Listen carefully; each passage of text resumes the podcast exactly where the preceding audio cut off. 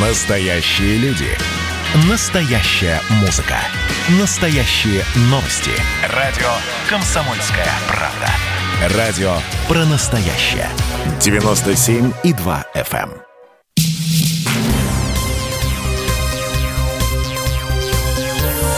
Темы дня. Студии Елена Фонина. Я приветствую наших радиослушателей. В течение ближайшего часа мы э, будем с вами обсуждать самые значимые темы и события сегодняшнего дня. И э, вот сейчас срочная новость из Ярославля, э, где, по данным МЧС Российской Федерации, взорвался бытовой газ, проходит эвакуация жильцов. Мэр Ярославля Владимир Волков подтвердил, что в результате взрыва в жилом доме в Ярославле разрушены перекрытия. Оперативный штаб создан, и в ближайшее э, время э, начнется э, разбор завалов. Ну и сообщили, что причиной ЧП стал взрыв. Также сообщается, что при взрыве газа в многоэтажном доме в Ярославле погиб один человек, еще трое пострадали. Сообщает РИА Новости со ссылкой на экстренные службы. Разрушены перекрытия на трех этажах. И в ближайшее время мы вернемся обязательно к этой теме для того, чтобы понять точно, что происходит в Ярославле и какие еще есть э, версии. Ну вот основная сейчас, как я и сказала, взрыв бытового газа, из-за чего произошло это ЧП. Э, будем выяснять, что стало его причиной также. Ну и, э, естественно, в течение этого часа мы коснемся, наверное, двух основных тем. Одна появилась, ну вот буквально Э, вчера-сегодня. И э, тема, которую на протяжении уже без малого двух недель э, мы внимательно отслеживаем, это события в Беларуси, о них чуть позже. Ну а пока состояние Алексея Навального. И сейчас последние новости из больницы передаст корреспондент «Комсомольской правды» в Омске Анна Микола. Сегодня в Омске практически с 7.30 утра проводятся непрерывные совещания врачей. К омским медикам присоединились коллеги из Москвы. Это реаниматологи и нейрохирурги из э, НИИ а, имени академика Бурденко и НИИ имени Пирогова. Уже к обеду была ну, озвучена информация, что у врачей есть пять основных версий. Через несколько часов э, главврач БСМП-1 а, Александр Мураховский озвучил основную основную версию, которой сейчас придерживаются они вместе с московскими врачами, это нарушение обмена веществ. То есть, скорее всего, по версии врачей, резко упал сахар в крови Алексея Навального как раз во время а, взлета. И э, вот что сообщил о состоянии Алексея Навального главный врач Омской больницы Александр Мураховский.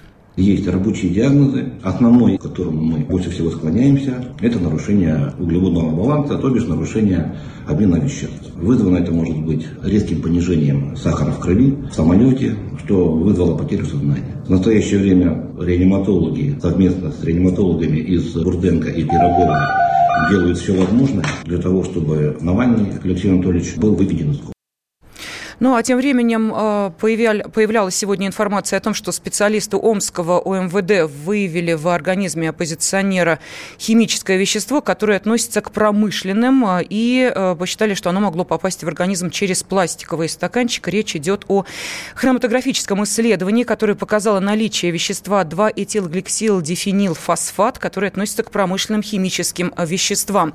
И также, эм, естественно, все внимательно следят э, за тем, разрешат или не разрешат Алексею Навальному э, перевести в Германию. Но вот что известно на данный момент, врачи разрешили перевести Навального за границу для лечения. Об этом сообщил замглав врача Омской больницы скорой помощи номер один Анатолий Калиниченко. Э, он также сказал, что в Омск прибыла бригада немецких медиков, с которыми провели консультации, и бригада посчитала пациента транспортабельным, возможной перевозку, и они гарантировали, что его довезут довезут до указанного места назначения, то есть в Берлин. Действительно, состояние э, Навального э, сейчас улучшается, о чем сообщают медики.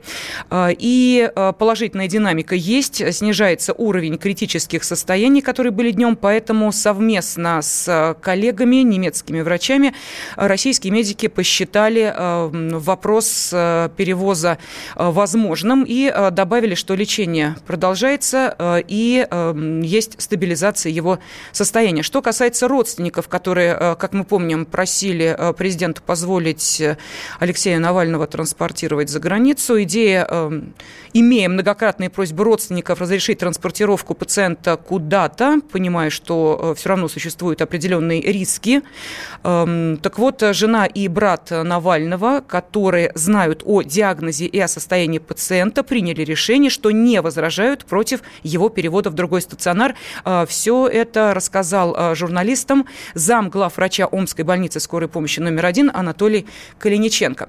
Но э, сейчас у нас есть возможность поговорить с заведующей гастроэнтерологическим отделением одной из российских больниц. Чуть позже мы обязательно, обязательно с ней свяжемся. Ну и плюс к этому, если говорить о госпитализации Алексея Навального, то накануне э, утром э, самолет, на котором Алексей Навальный летел из Томска в Москву, экстренно приземлился в Омске. И вот, собственно, из этого города э, сейчас и должен вылететь борт с Навальным в берлинскую клинику отправиться самолет. Вылет запланирован на завтрашнее утро. Ну, по крайней мере, вот такая предварительная информация есть.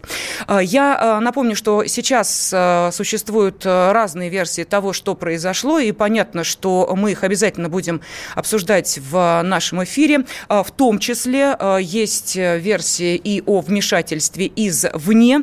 Также существует а, версия того, что Алексей Навальный просто в силу своего физиологического состояния получил вот такую реакцию организма на некие совокупные данные, которые и могли привести к подобному обострению. Человек впал в кому, отек мозга. Ну и дальше, как мы понимаем, события разворачиваются именно а, таким образом. Но вернемся к а, бытовой химии, которую обнаружили а, у Алексея Навального. Что же это за химическое вещество промышленное? Об этом тоже сказал главный врач Омской больницы Александр Мураховский. Это химический компонент, это мы уже сейчас провели ряд консультаций, исследований. Это обычная промышленная химия, которая используется в частности, например, в пластиковых стаканчиках, которые все трогают и которые из них пьют. Поэтому еще раз подтверждаю, что этот компонент найден не в крови и не в других биологических материалах человека. Он найден на поверхности человека либо одежды. Что еще могу сказать? Мы провели химико-токсикологическое исследование материалов. Оксибутираты и барбитураты не обнаружены.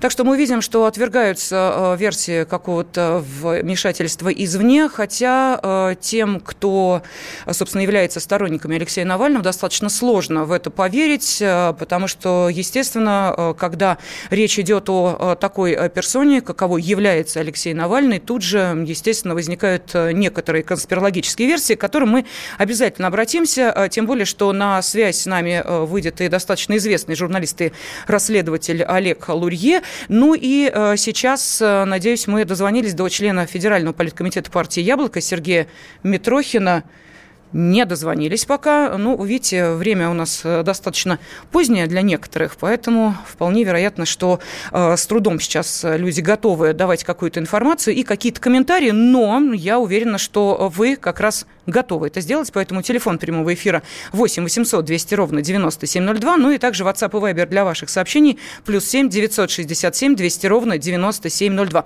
Ну, а я приветствую Сергея Митрохина. Сергей Сергеевич, здравствуйте. Добрый вечер. Да, добрый вечер. А, как э, вы считаете, да, что могло стать э, причиной события, за которым сейчас все внимательно следят, и те, э, кто поддерживает э, политические идеи Алексея Навального, и те, кто категорически выступает против них, в любом случае здоровье человека превыше всего, поэтому, естественно, хочется понять, что могло спровоцировать подобную реакцию организма. Как вы считаете, вмешательство извне или все-таки организм дал сбой?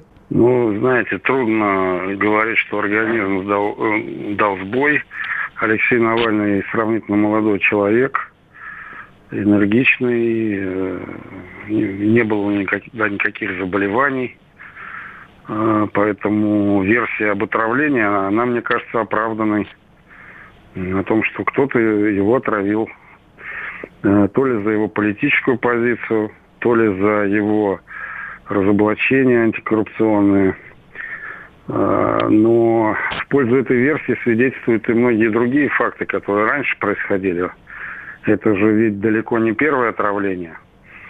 Я помню, например, историю Юрия Щекочихина, э, члена нашей партии «Яблоко».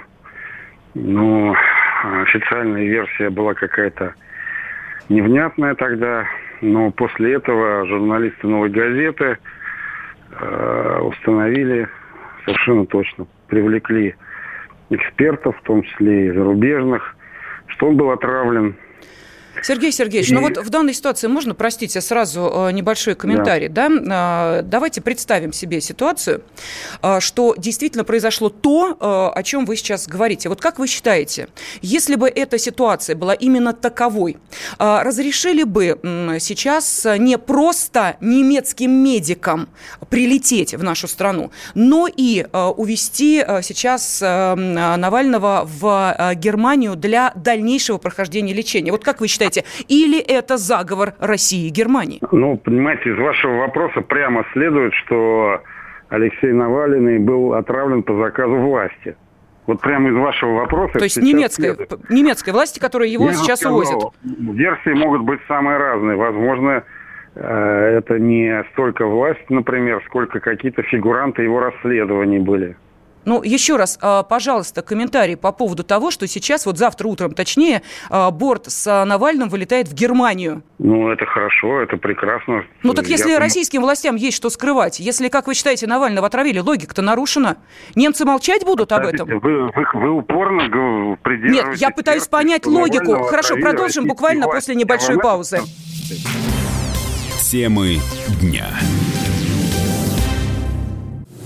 Присоединяйтесь к нам в социальных сетях. Подпишитесь на наш канал на YouTube. Добавляйтесь в друзья ВКонтакте. Найдите нас в Инстаграм. Подписывайтесь, смотрите и слушайте. Радио «Комсомольская правда». Радио про настоящее.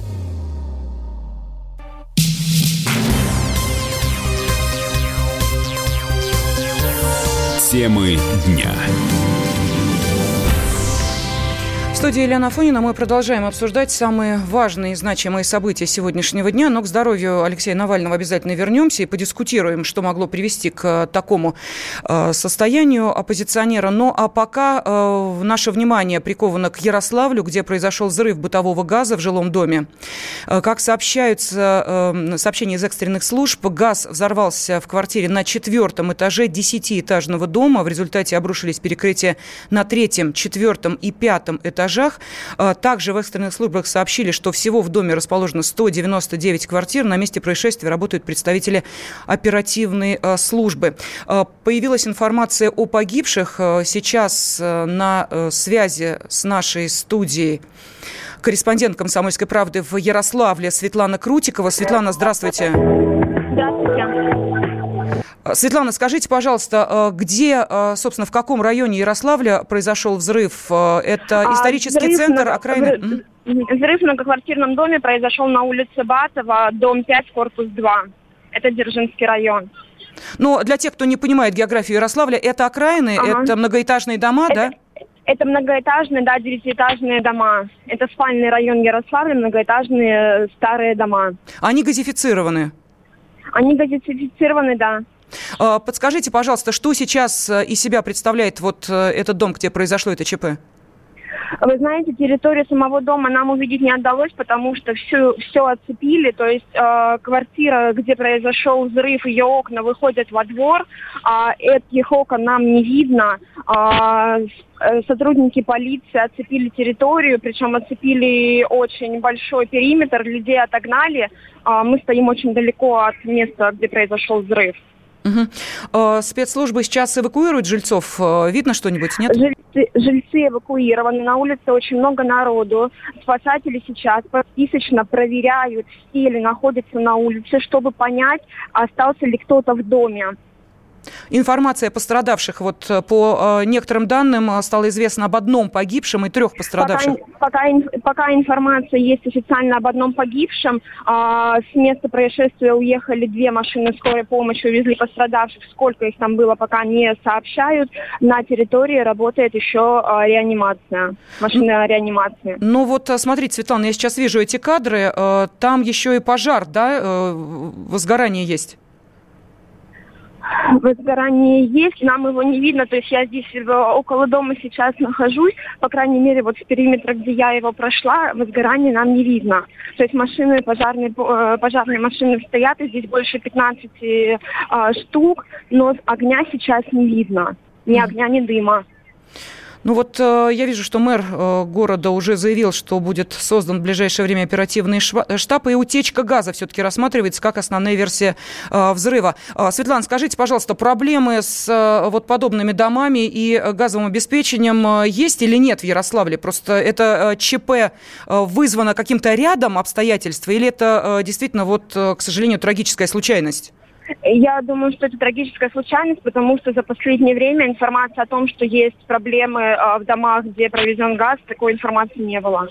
Спасибо. На связи с нами из э, Ярославля э, была Светлана Крутикова. Напомню, что вот буквально недавно появилась информация, что из-за утечки газа произошел взрыв в многоквартирном и многоэтажном жилом доме Ярославля. Есть погибшие, но вот по некоторым данным это женщина, трое э, пострадали при э, взрыве газа в Ярославле. Мы следим за э, ситуацией и будем также информировать и вас об этом. Ну а сейчас возвращаемся к одной из основных тем сегодняшнего дня. Те, кто следит за Алексеем Навальным и состоянием его здоровья, будем продолжать выяснять, что могло вызвать его ухудшение. И по-прежнему с нами на связи, ну, спасибо огромное за это, подождал Сергей Сергеевич. Сергей Митрохин, член Федерального политкомитета партии партии «Яблоко». Сергей Сергеевич, давайте э, все-таки вернемся к вопросу, э, который я вам задавала.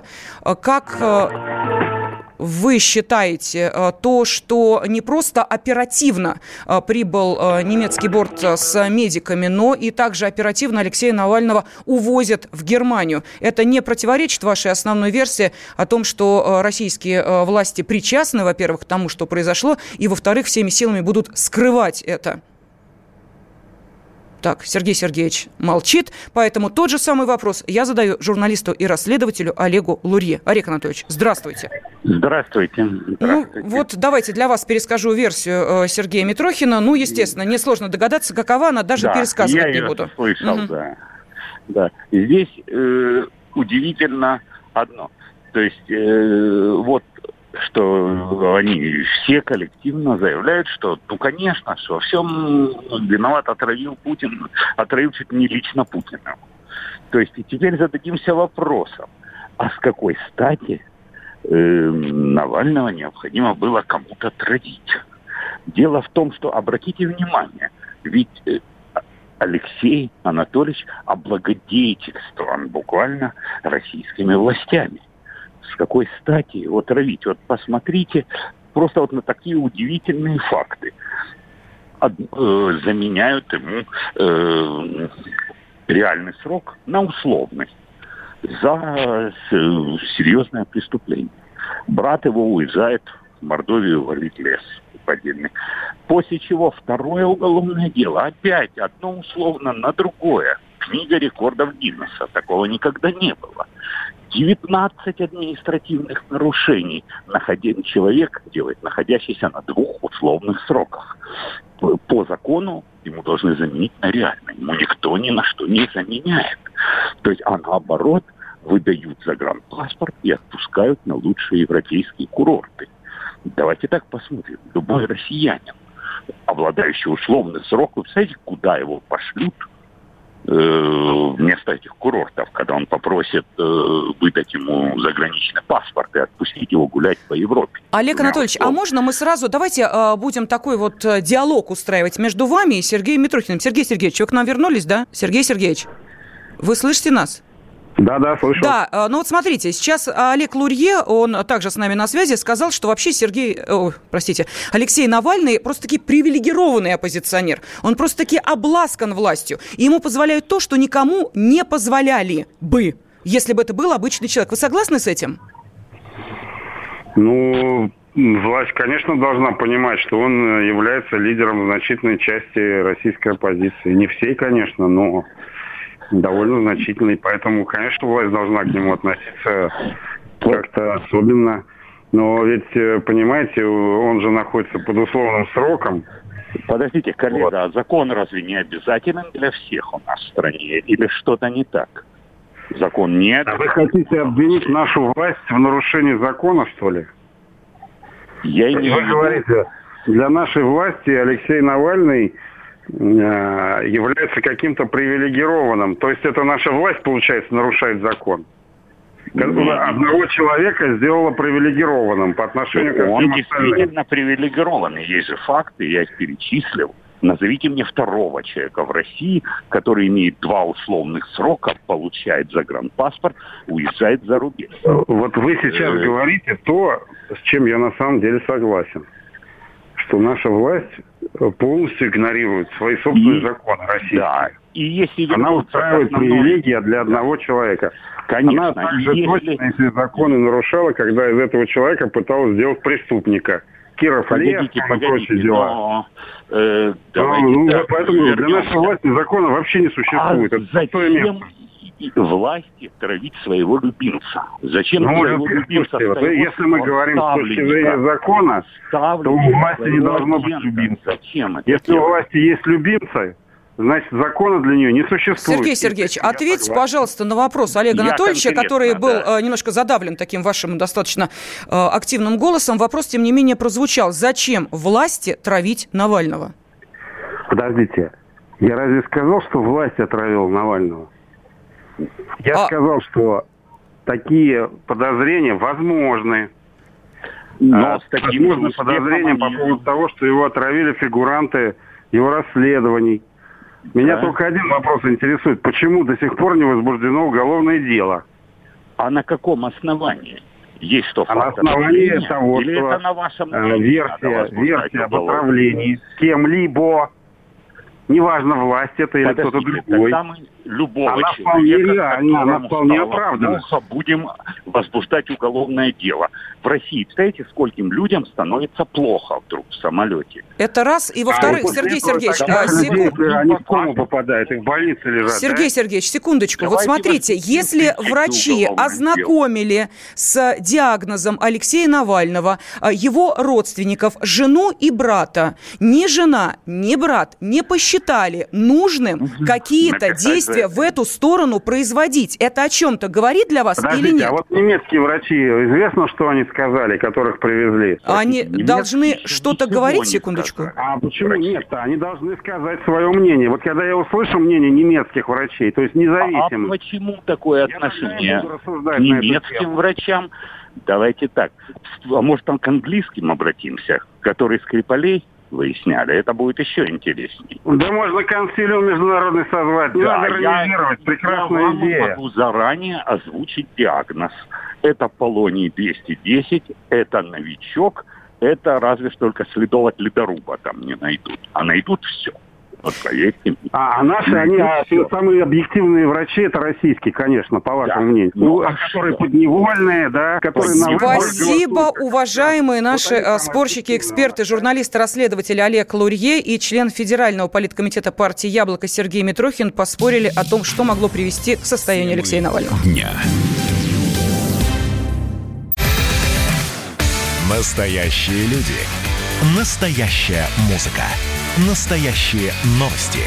Радио «Комсомольская правда». Радио про настоящее.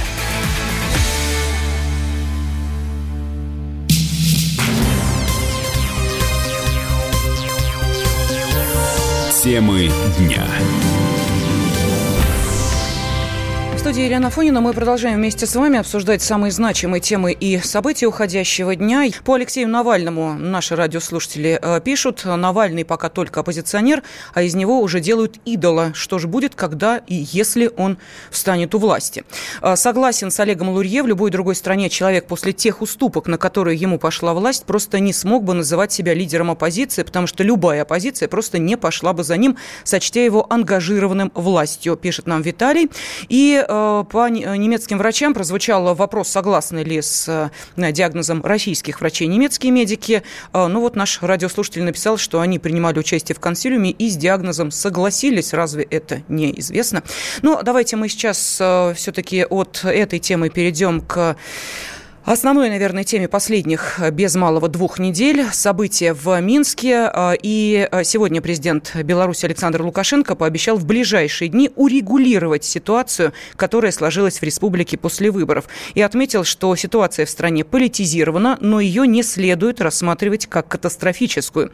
Белорусский лидер подчеркнул, что нельзя допустить разрушения страны. Мы знаем, чего она нам стоила, отметил Лукашенко. А, так что же происходит в Минске и других белорусских городах. Сейчас на связи с нами специальный корреспондент «Комсомольской правды» Дмитрий Стешин. Дима, я приветствую тебя. Здравствуй. Э, добрый день. Добрый день.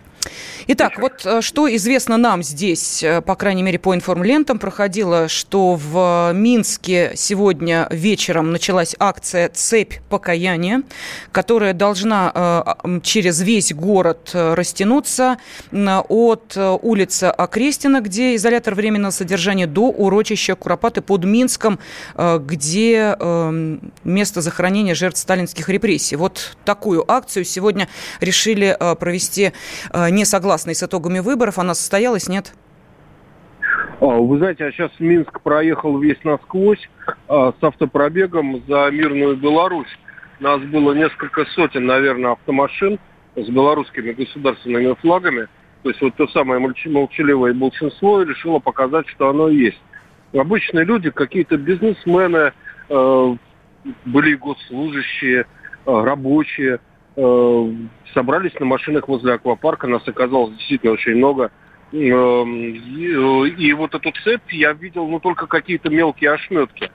Э, ну, такая ситуация. Ну, чтобы поперек всего Минска стояли люди, такого не было. А, Дим, ну вот э, интересно именно с тобой сейчас общаться, потому что э, наши журналисты, которые до тебя работали в Минске, были очевидцами, как развивались эти события, э, насколько стремительно они были. А ты же сейчас видишь все, что называется, свежим глазом. Вот скажи, пожалуйста, основная, ну, скажем так, мысль, которая сейчас преследует ту противоположную сторону от тех, с кем ты сейчас на автопробеге, сторонники Лукашенко с тобой, а вот другая сторона, она за эти две недели сформировала сформулировала какие-то другие требования, а, помимо а, ну, каких-то мифических перспектив на а, выборы через полгода, которые обещала Светлана Тихановская?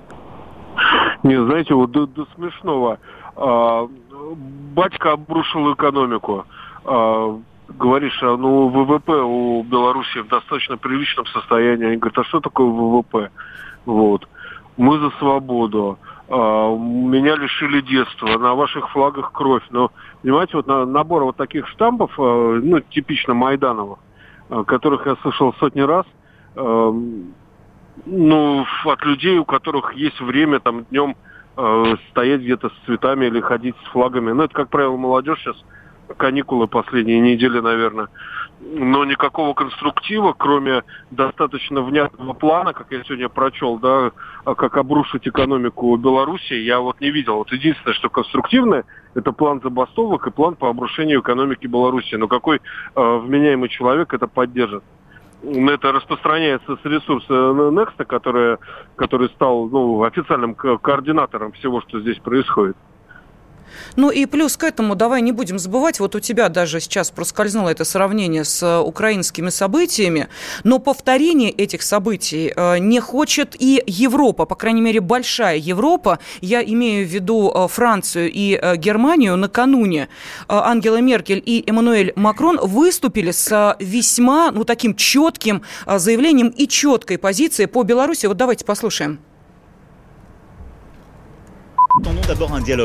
Мы ожидаем открытого диалога, потому что мы убеждены, что на этой основе будут определены стабильность и перспективы отношений Евросоюза и России. Нам не хотелось бы повторения того, что мы видели в последние годы, в частности, на Украине.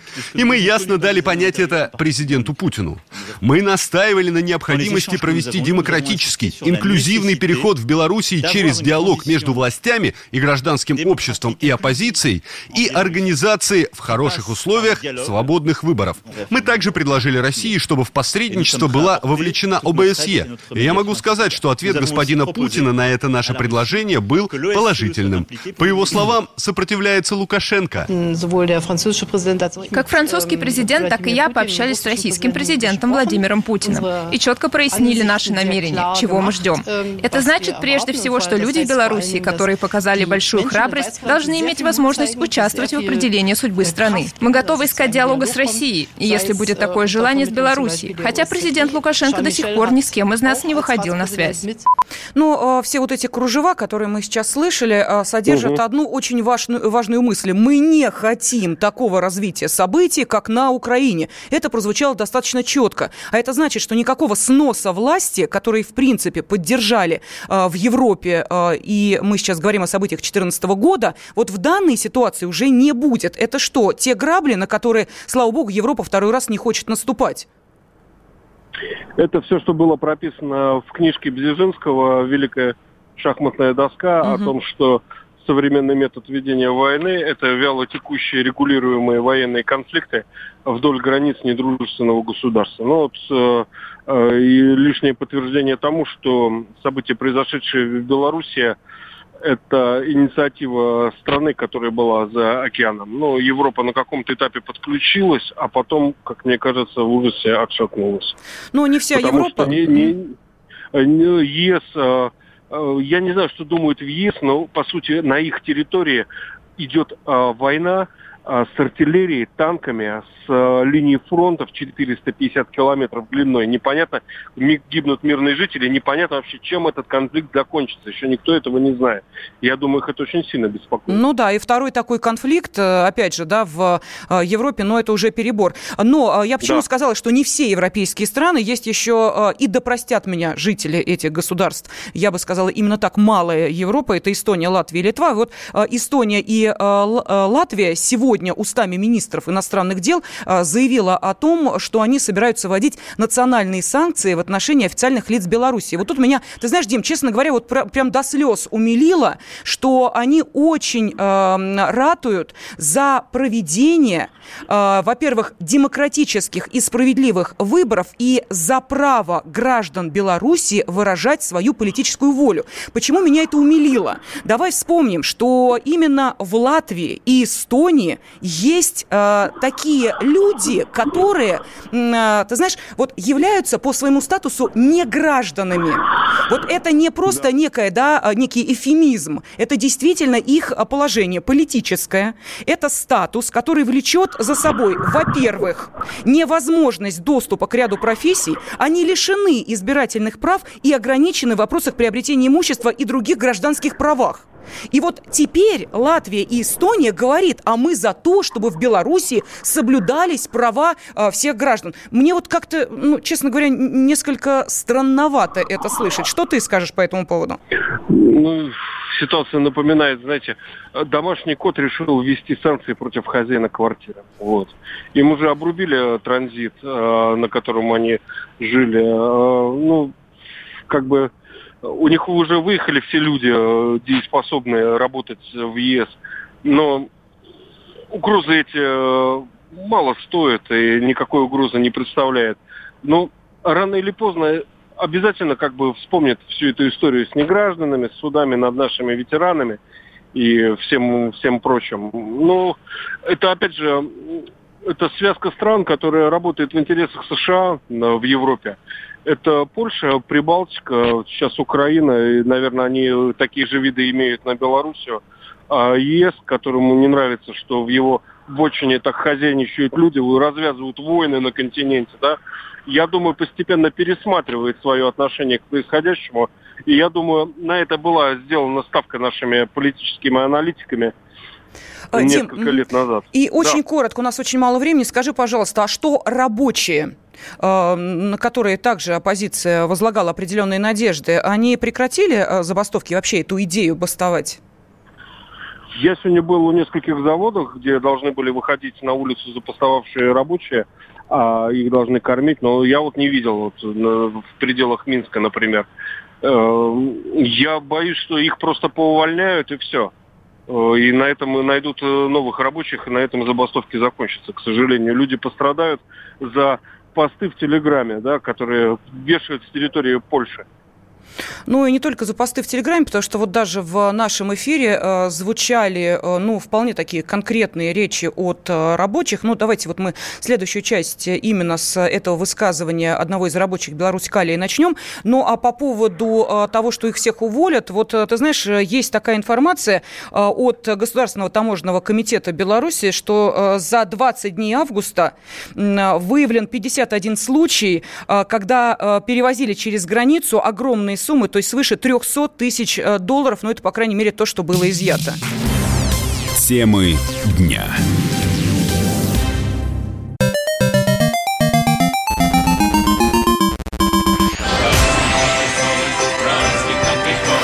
Видишь суслика? Нет. И я не вижу. А он есть. Нам есть что вспомнить. Рассказываем свои истории в программе «Дежавю».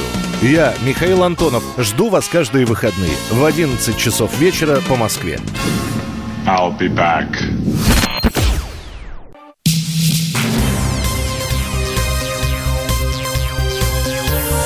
Темы дня.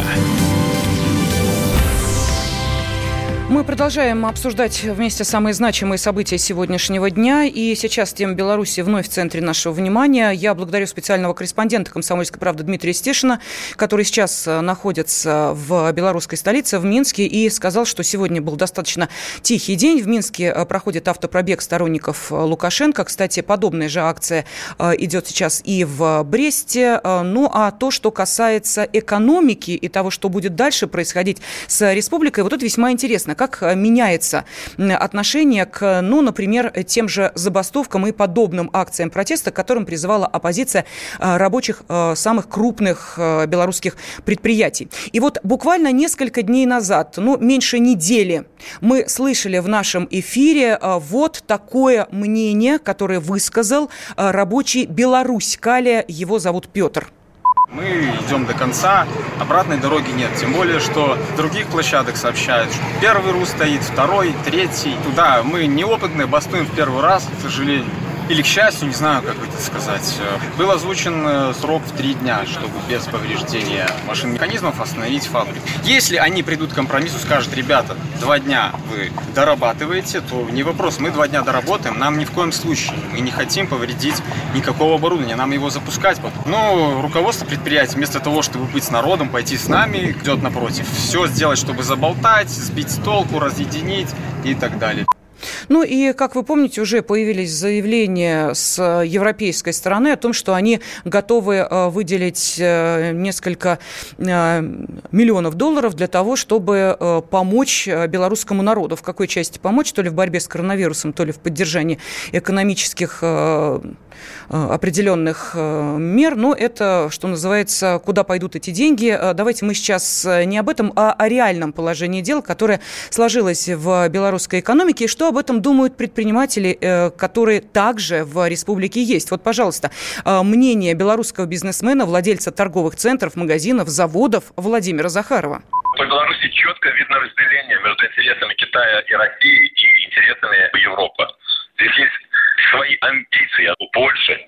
Интересы как раз есть у Германии, а у Польши амбиции и Литвы амбиции в отношении Беларуси. И я не уверен, что эти амбиции в отношении Беларуси у этих стран являются приемлемыми для моей страны. Их можно сформулировать, эти амбиции? По Польше и по Литве, в первую очередь, у них э, прослеживается слово «Беларусь-антироссия». Они уже это опробовали. А я не хочу допустить того, чтобы Беларусь стала антироссией, тем более не стала страной разменной монетой. Это я категорически не допущу. На любом уровне, где бы я ни оказался. Вы это видите серьезную угрозу? Это более чем серьезная угроза. А Россия пытается э, этому противоборствовать, и дай бог ей, чтобы эти встречные действия России были разумными. Провокации идут с двух сторон. У России тоже неоднородное понимание того, что в отношении Беларуси. Вот, вот ваши первые заявления говорят об одном, что у вас тоже э, складывается мнение, что Беларусь э, можно поиграть с ней как разменной монетой. Дайте мне э, волю, и я не допущу это ни с российской, ни с европейской стороны. Иначе беда будет в моей стране. Сейчас с нами на связи политолог, кандидат политических наук, профессор э, Высшей школы экономики э, Дмитрий Евстафьев. Дмитрий Геннадьевич, здравствуйте. Здравствуйте. Да, ну вот смотрите, достаточно эмоциональное а, заявление белорусского бизнесмена. А, не позволю играть с Белоруссией как с разменной монетой. А что, такие попытки есть сейчас? Ну, для того, чтобы не позволять играть э, с Белоруссией как с разменной монетой, для начала этой разменной монеты не надо становиться. Да, но обе стороны белорусского конфликта сделали все, чтобы Беларусь была, собственно, этой разменной монетой. Со стороны России ну, честно говоря, я не вижу, а в чем, собственно, проявилось стремление России к тому, чтобы сделать Беларусь разменной монетой. Наоборот, у нас было э, такое достаточно отстраненное спокойное отношение к результатам выборов. Более того, если послушать все официальные заявления, да и неофициальные тоже, э, в них главный посыл, что э, народ Белоруссии должен сам решить, собственно, куда ему идти. Мы примем любой этот выбор, и главное для нас это защитить себя. Вот, по-моему, что белорусский наш бизнесмен замечательный не понимает, это то, что Россия тоже имеет свои интересы и имеет право их защищать. Да, и если Беларусь, Белоруссия выбирает определенную геополитическую ориентацию, то она должна взять на себя все экономические риски, которые с этой ориентацией будут связаны. А что это за риски? Ну, это, во-первых, риски введения полного таможенного режима в отношениях с Россией, введение визового режима и выход на европейские цены по энергоносителям. Ну, если кто-то в белорусской власти готов играть по этим правилам, ну, как говорится, вперед из песней, но думать, что дальше можно играть в многовекторность, имея все льготы в отношении, в экономических отношениях с Россией, ну, это наивно.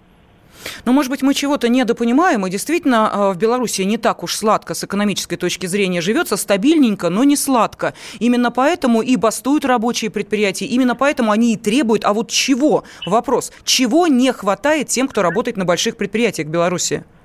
Ну, во-первых, мы, я думаю, не питаем никаких иллюзий относительно того, что положение дел в Беларуси это чистенько, но бедненько. Но надо сказать, что и у нас э, не во всех регионах мы можем сказать о полноценном таком экономическом процветании. Все живут тяжело. Вопрос заключается в том, а в чем, собственно говоря, у белорусских рабочих заключались экономические лозунги.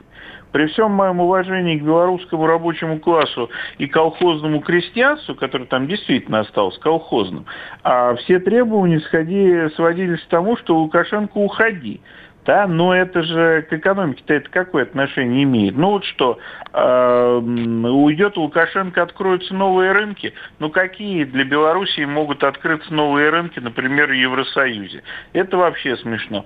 Поэтому, собственно говоря, экономическая сторона протестов э, и вообще вот этой всей ситуации, она показывает, знаете, наверное, я многих обижу, но скажу, глубокую экономическую наивность белорусского общества. Причем эта наивность становится очень опасной. Вот то, как она развивалась, эта экономическая наивность, это очень опасно. Это грозит разрушением экономических связей на Востоке для Белоруссии и созданием абсолютно колониального типа отношений для Белоруссии на Западе.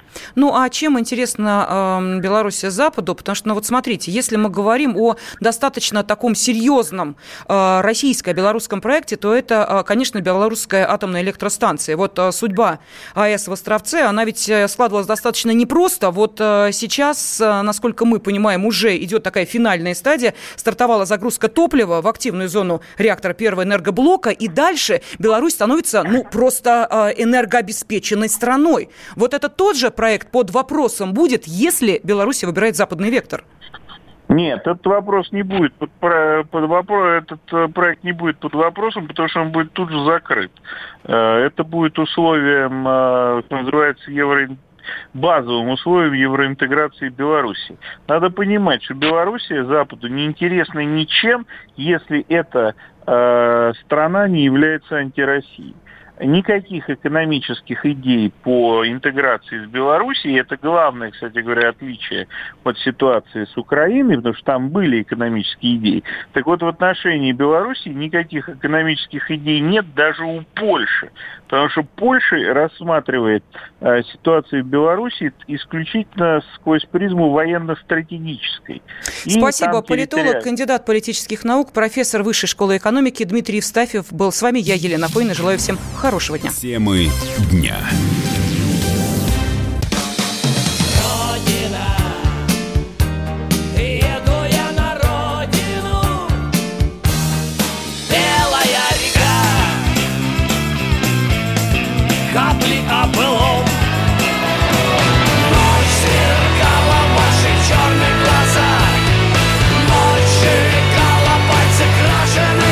«Комсомольская правда».